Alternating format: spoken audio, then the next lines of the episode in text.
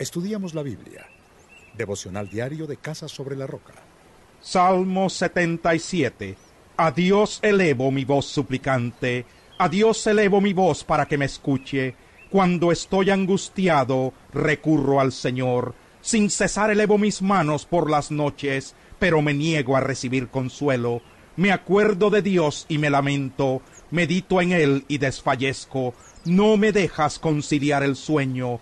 Tan turbado estoy que ni hablar puedo. Me pongo a pensar en los tiempos de antaño. De los años ya idos me acuerdo. Mi corazón reflexiona por las noches. Mi espíritu medita e inquiere. ¿Nos rechazará el Señor para siempre? ¿No volverá a mostrarnos su buena voluntad? ¿Se habrá agotado su gran amor eterno y sus promesas por todas las generaciones? ¿Se habrá olvidado Dios de sus bondades y en su enojo ya no quiere tenernos compasión? Y me pongo a pensar, esto es lo que me duele, que haya cambiado la diestra del Altísimo. Prefiero recordar las hazañas del Señor, traer a la memoria sus milagros de antaño. Meditaré en todas tus proezas, evocaré tus obras poderosas. Santos, oh Dios, son tus caminos. ¿Qué Dios hay tan excelso como nuestro Dios? Tú eres el Dios que realiza maravillas, el que despliega su poder entre los pueblos. Con tu brazo poderoso redimiste a tu pueblo, a los descendientes de Jacob y de José. Las aguas te vieron, oh Dios, las aguas te vieron y se agitaron. El propio abismo se estremeció con violencia. Derramaron su lluvia las nubes, retumbaron con estruendo los cielos, rasgaron el espacio tus centellas, tu estruendo retumbó en el torbellino y tus relámpagos iluminaron el mundo. La tierra se estremeció con temblores, te abriste camino en el mar, te hiciste paso entre las muchas aguas y no se hallaron tus huellas. Por medio de Moisés y de Aarón guiaste como un rebaño a tu pueblo. Salmo 78.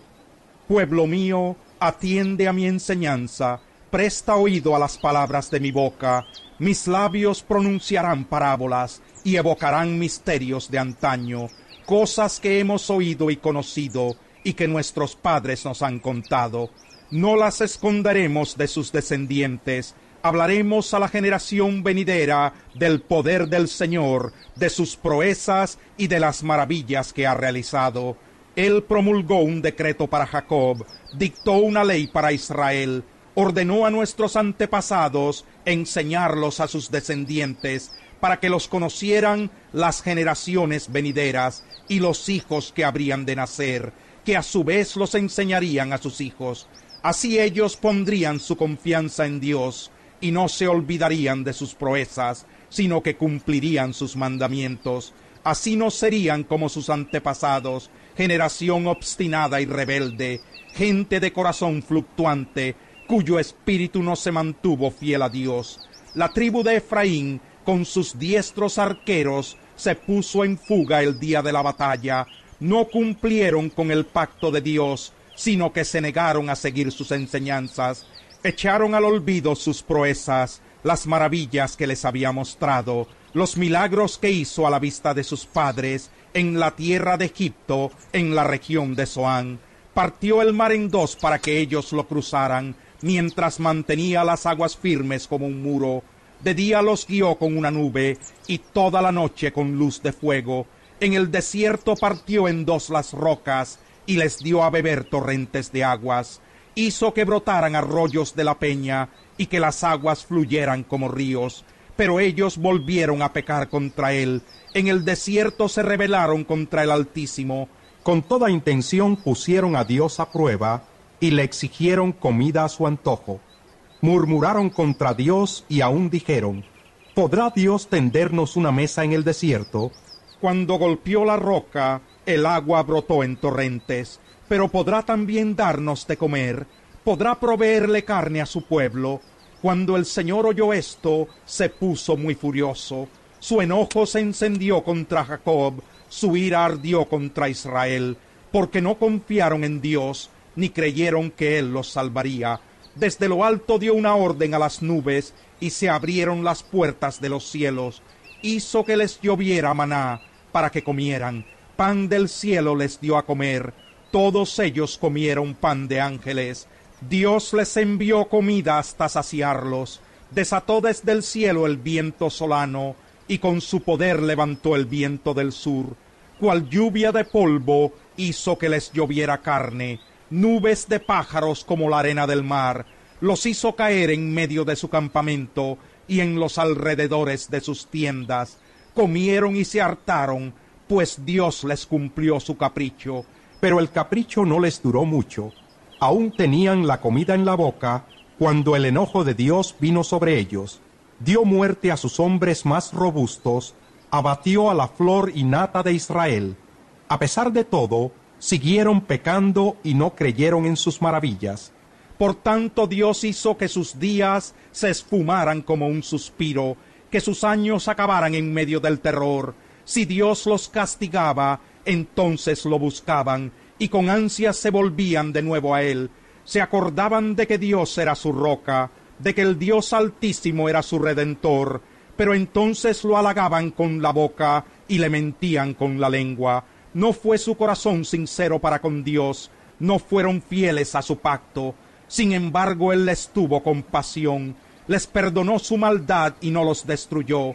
Una y otra vez contuvo su enojo, y no se dejó llevar del todo por la ira. Se acordó de que eran simples mortales, un efímero suspiro que jamás regresa. Cuántas veces se rebelaron contra él en el desierto y lo entristecieron en los páramos. Una y otra vez ponían a Dios a prueba, provocaban al Santo de Israel.